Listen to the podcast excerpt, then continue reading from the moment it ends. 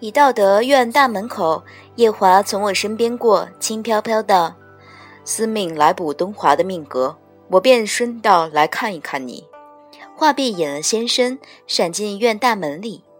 我愣了一愣。土地十分乖觉，做神仙做得很本分，将我们引到院门口便告退了。司命星君在我一旁做出个恭请的姿态来，我很受用的亦引了先生，随着夜华一同入了院大门。这座院子今日纳了这么多神仙，往后千儿八百年的都定然是块福地。凤九正在灯下沉思，神情甚悲催，想必回忆起了白日里在文武百官、众嫔妃跟前嚎的那几嗓子，觉得丢人了。见着我们一路三个神仙在他面前现出正身来，并不十分惊讶，只淡淡朝外屋喊了句：“玉灯，克制，奉茶。”我一把捂住他的嘴：“小祖宗，回神了。”凤九抖的一怔，打了个激灵，见是我，一把抱住我的腰，阴大哭腔的：“姑姑，我白日里又丢人了。”我安慰他道：“幸而你暂借的是那陈贵人的凡身，丢的算是那陈贵人的人。”凤九埋在我怀里，摇了摇头道：“我还是坏了帝君的命格。”方才我细细思量了一回，我从船板上跳进河中救帝君时，曾瞄的那被金翅大鹏刮下水的女子是会游水的。若我不多试，下一趟水，指不定那女子就将帝君救上来了。如此，他两个也不能错过。我本打算今日过了就回青丘的。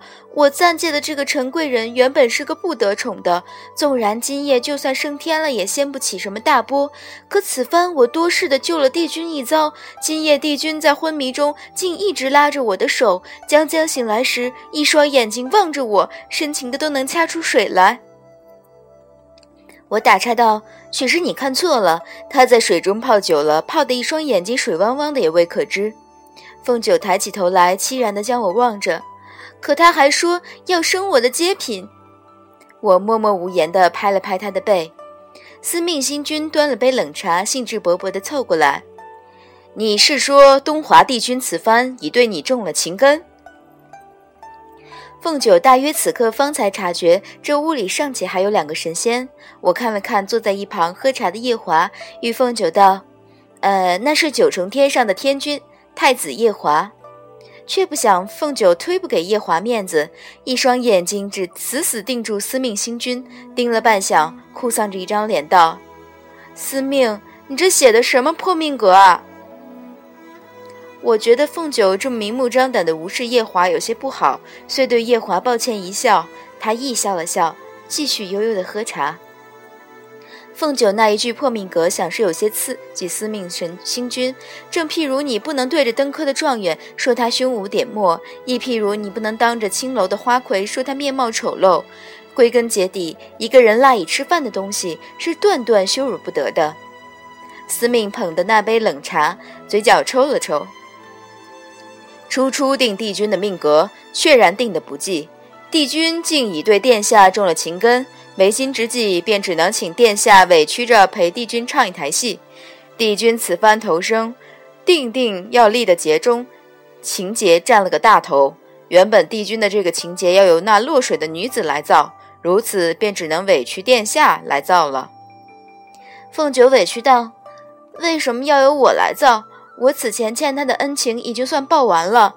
你不帮我想个脱身之法，却还要留我下来帮他造节，司命。”你罔顾我们多年的交情，司命闲闲地用茶杯盖扶着茶水道：“正如殿下方才所说，乃是殿下你乱了帝君的命格，让殿下你与帝君造劫，便是补偿了。若殿下执意不肯，待帝君这一世受受尽回复正身时，再去与帝君请罪也不迟。”我不忍道。这与小九却没什么干系的。原本是我改了元贞的命格，才牵出这么些事来。司命站起来，恭顺拜道：“姑姑有所不知，天命讲的是这个理，一环扣一环，上面一环的因结出下面一环的果。凤九殿下正是帝君这个果上面的因。凤九殿下既被卷进了这场事，且他还用了两声咒，失了法力。若帝君的命格被大大改了。”殿下便必然要遭到反噬。小臣方才提的那个法子，乃是唯一万全的法子。我无限伤感地看着凤九，凤九凄凉地跌回椅子上，凄凉地倒了杯茶，凄凉地喝了一口，遂萧瑟与司命道：“既是要让我来造这个劫，却与我说说该怎的来造。”他已然认命了。司命星君轻言细语道。只需殿下你先与帝君些甜头，将帝君一颗真心拿到手，待彼时帝君对殿下一往情深，再把帝君的这颗真心拿出来，反复践踏蹂躏就行了。凤九打了个哆嗦，我也打了个哆嗦。司命补充道：“届时小神与殿下择些戏本子，正可引导一番殿下如何？呃，如何践踏人的真心？”凤九趴桌子上哭去了，却听到外头的宦臣通报皇帝驾到。我怜惜地揉了揉凤九的头，与夜华司命一道穿墙走了。他二人一路将我送到紫竹院外，夜华将我搂了一搂，道：“我尚有些事情积在身上，你明日先回青丘，两三日后我便也回来了。”话毕，转身遁了。司命方才说，他们皆是从蟠桃会上溜出来的，此番须得赶快快赶回去。我在原地站了一会儿，觉得方才那滋味隐隐有些熟悉，又揣摩着夜华似在青丘已狠住了些日子，听他方才这个话，却不像是快走的形容。如此，他到底住到什么时候才算是个头？这么揣摩了一会儿，觉得困意袭来，挠了挠头，便拽进屋睡了。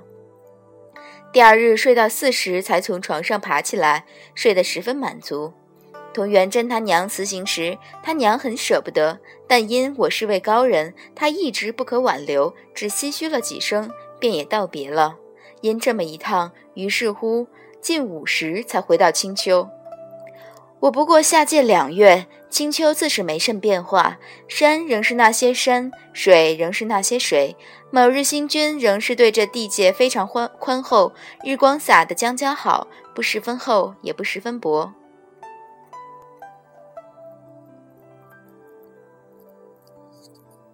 这么些时日，没了我来时时着你些差事，你过得很逍遥吗？